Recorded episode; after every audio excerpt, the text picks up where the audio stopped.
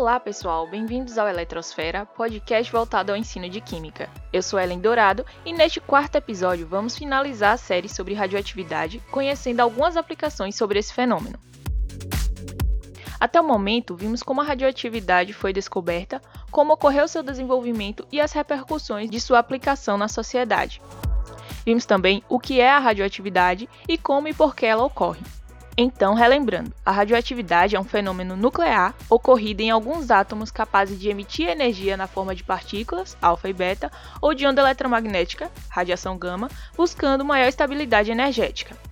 Ah, e falamos sobre algumas aplicações importantes da radioatividade, como a datação com carbono 14 e a produção de energia nuclear. Qualquer dúvida é só voltar aos episódios anteriores, combinado? Apesar disso, vocês ainda podem estar pensando na radioatividade ligando muito fortemente a catástrofes ou consequências ruins na saúde e no meio ambiente. Pensando nisso, preparei esse episódio para vocês perceberem que a radioatividade tem muito a contribuir em nossas vidas sem causar danos à nossa saúde. As radiações emitidas por isótopos radioativos podem atravessar a matéria ou serem absorvidos por ela, o que possibilita aplicações relacionadas principalmente à medicina, à indústria e à agricultura. Vamos começar pela aplicação na medicina. Nela, os radioisótopos são utilizados para diagnósticos e em terapias. Um exemplo de diagnóstico com isótopos radioativos é o uso do iodo 131 na tireoide. Este isótopo emite partícula beta e radiação gama, possui meia-vida de 8 dias e é rapidamente eliminado pelo organismo. Cabe esclarecer que a espécie iodo que age sobre a tireoide é o ânion iodeto, sendo radioativo ou não, é absorvido pelo organismo humano, preferencialmente por essa glândula, onde se concentra. Alterações na concentração de iodeto absorvido pela tireoide provocam mudanças no corpo humano. Para diagnósticos feitos na tireoide, o paciente ingere uma solução de iodeto relacionado ao iodo 131 ou ao iodo 123, que é absorvido pela glândula. Assim, ao passar um detector de radioatividade pela frente do pescoço do paciente, pode-se identificar se o iodeto foi muito ou pouco absorvido comparando com os valores de referência e como ele se distribui na glândula. O mesmo pode ser feito para diagnósticos no fígado e no pulmão, mudando apenas o iodo 131 por um isótopo de um elemento que seja preferencialmente absorvido pelo órgão que se deseja diagnosticar. O nome dado a esse tipo de exame é cintilografia, vocês já ouviram falar?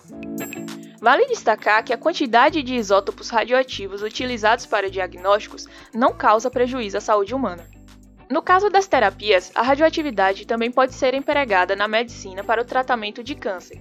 Isso começou com Marie Curie aplicando a radiação do núcleo de rádio para destruir células cancerosas. Anos mais tarde, Outros radioisótopos substituíram a utilização do rádio nesses tratamentos, pois eram mais eficientes. Como exemplo, temos o césio 137 e o cobalto 60, usado para destruir células de tumores, pois essas células são mais sensíveis à radiação do que as células de tecidos normais. Acho importante deixar claro que um objeto ou corpo, quando exposto à radiação, não fica radioativo. Nesse momento, é importante esclarecer que irradiação é diferente de contaminação. Na contaminação, o objeto ou corpo entra em contato direto com o isótopo radioativo, enquanto na irradiação, o objeto ou corpo é exposto à radiação sem o contato direto. Apenas na contaminação, o objeto ou corpo passa a emitir radiação. Vocês podem estar questionando se não há contaminação pela ingestão do iodo 131, no exemplo que citei, já que nesse caso teve o contato direto não, pessoal, não há contaminação por três motivos. A quantidade administrada é muito pequena, o iodo possui meia-vida de 8 dias e a renovação do iodo presente no corpo. Então, em pouco tempo, a quantidade de iodo 131, que já era pequena, começa a ser insignificante e o organismo o elimina. Na agricultura, pessoal, a radioatividade é utilizada na conservação de alimentos, no acompanhamento do crescimento de plantas e no controle de pragas. A utilização da radiação gama em alimentos é praticada com o objetivo de garantir a qualidade do produto, principalmente quando é destinado à exportação, para reduzir perdas por infestações e para garantir a saúde dos consumidores. Calma, vocês não precisam ficar preocupados se estão ingerindo alimentos radioativos. Quero deixar claro, pessoal, que nesse processo, assim como no uso da radioatividade para diagnósticos, o material não se torna ou fica radioativo. No procedimento, o alimento já embalado é submetido a uma quantidade controlada de radiação gama de fontes contendo isótopos cobalto 60 durante um tempo controlado. Assim, a radiação elimina microorganismos, além de retardar o processo de maturação dos alimentos, tais como batata, feijão e cebola, conservando-os por mais tempo. O acompanhamento do metabolismo das plantas ocorre através de isótopos radioativos, também chamado de marcadores radioativos. Pensando nas aplicações anteriores, vocês têm noção de como é possível esse acompanhamento? Esses marcadores radioativos são absorvidos pelas plantas e, com a detecção da radiação por eles emitida, é possível verificar quais nutrientes a planta precisa e onde estão retidos. É também com o uso desses marcadores radioativos que é possível pesquisar e monitorar insetos. O inseto que tem ingerido um alimento com radioisótopos pode ser acompanhado, pois os núcleos dos radioisótopos emitirão radiação que pode ser captada por um equipamento. Com isso, é possível saber as flores de preferência de uma espécie de abelhas ou localizar um formigueiro. Esse acompanhamento dos insetos com radioisótopos ajuda no controle de pragas, uma vez que é possível, por exemplo, determinar o predador do inseto indesejável e utilizá-lo para esse fim, uma vez que inseticidas são nocivos à saúde. Na indústria, pessoal, a radioatividade é bastante utilizada no controle de qualidade de peças e nas inspeções de aviões para verificar se há defeitos na estrutura. Neste caso, uma fonte emite raios gama que passa pela peça e a radiação não absorvida pela peça é impressionada em filme fotográfico. Desta forma, é possível verificar imperfeições ou rachaduras que danificam a estrutura, pois essas imperfeições permitem a passagem da radiação que ficará mais evidente no filme fotográfico. Esse processo, semelhante à radiografia, é chamado de gammagrafia. Acredito que a maioria de vocês nunca tinha ouvido falar nesse processo, né? Mas é muito importante para garantir que um avião não caia. Outra aplicação na indústria é a verificação do nível de um líquido em um tanque. Mas para que medir o volume através da radioatividade? Não é só medir diretamente a marcação lá no tanque? vocês podem estar pensando. Nem sempre é simples assim, pessoal. Existem casos em que a temperatura, pressão, corrosão ou toxicidade do líquido pode interferir na medida. Nesses casos, a utilização de um sistema de medida com base na radiação gama é muito mais preciso e confiante. Para fazer a medida, uma fonte radioativa é colocada em um dos lados do tanque e no lado oposto é instalado um detector de radiação.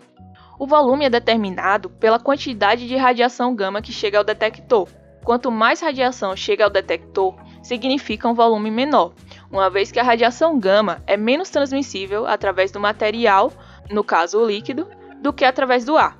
Porém, são equipamentos caros que necessitam de profissionais especializados em segurança nuclear. Além disso, a fonte se deteriora com o tempo e precisa ser substituída, e esse processo é caro e muito rigoroso. Outra aplicação muito importante, pessoal, é na indústria farmacêutica.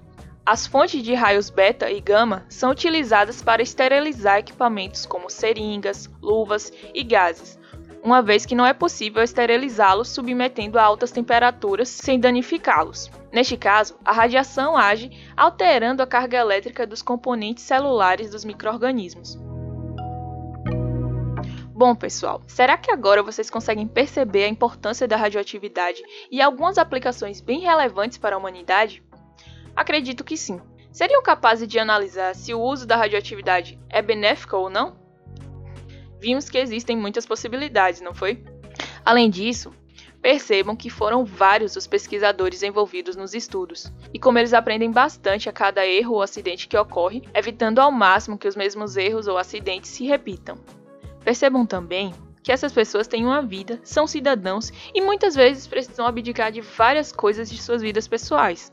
É assim que se faz a ciência, com muito esforço e dedicação. Vejam também a importância do compartilhamento das ideias e de dados fidedignos para o avanço das pesquisas, da ciência e da sociedade.